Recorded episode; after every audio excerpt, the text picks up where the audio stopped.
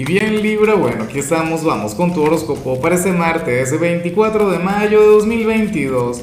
Veamos qué mensaje tienen las cartas para ti, amigo mío. Y bueno, Libra, la pregunta de hoy, la pregunta de moda, la pregunta del momento es la siguiente. Mira Libra, a ver, cuéntame cuál sería el signo más melancólico del zodíaco, cuál sería el más, tú sabes, el más emo, el más, bueno, triste, ¿no? Pero, pero me encantaría saberlo. Ahora, mira lo que se plantea a nivel general. Libra, yo no sé qué ocurría en el ambiente. O sea, hoy siento energías sumamente cargadas, no solamente en tu signo, sino en el resto. Yo me imagino que es por el tema de mañana. Recuerda que mañana vamos a tener un, un Stellium en, en Aries, que de por sí el Stellium ya está, pero, pero bueno, mañana se perfecciona y mañana vamos a estar hablando del tema.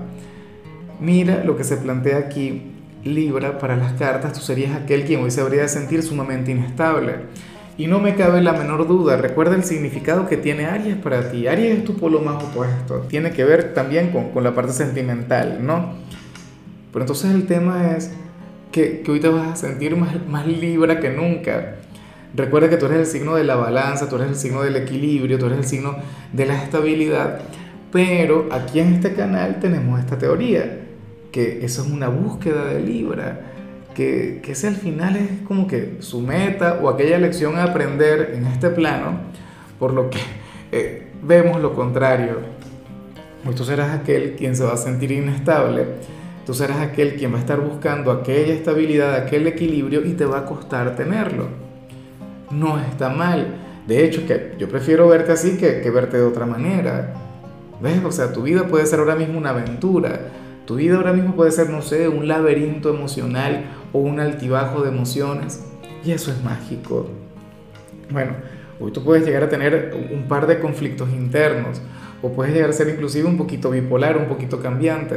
Pero recuerda que, que todo sucede por algo y que al final, o sea, estos momentos así son los que te impulsan a conectar con algo nuevo, a conectar con algo mucho más grande.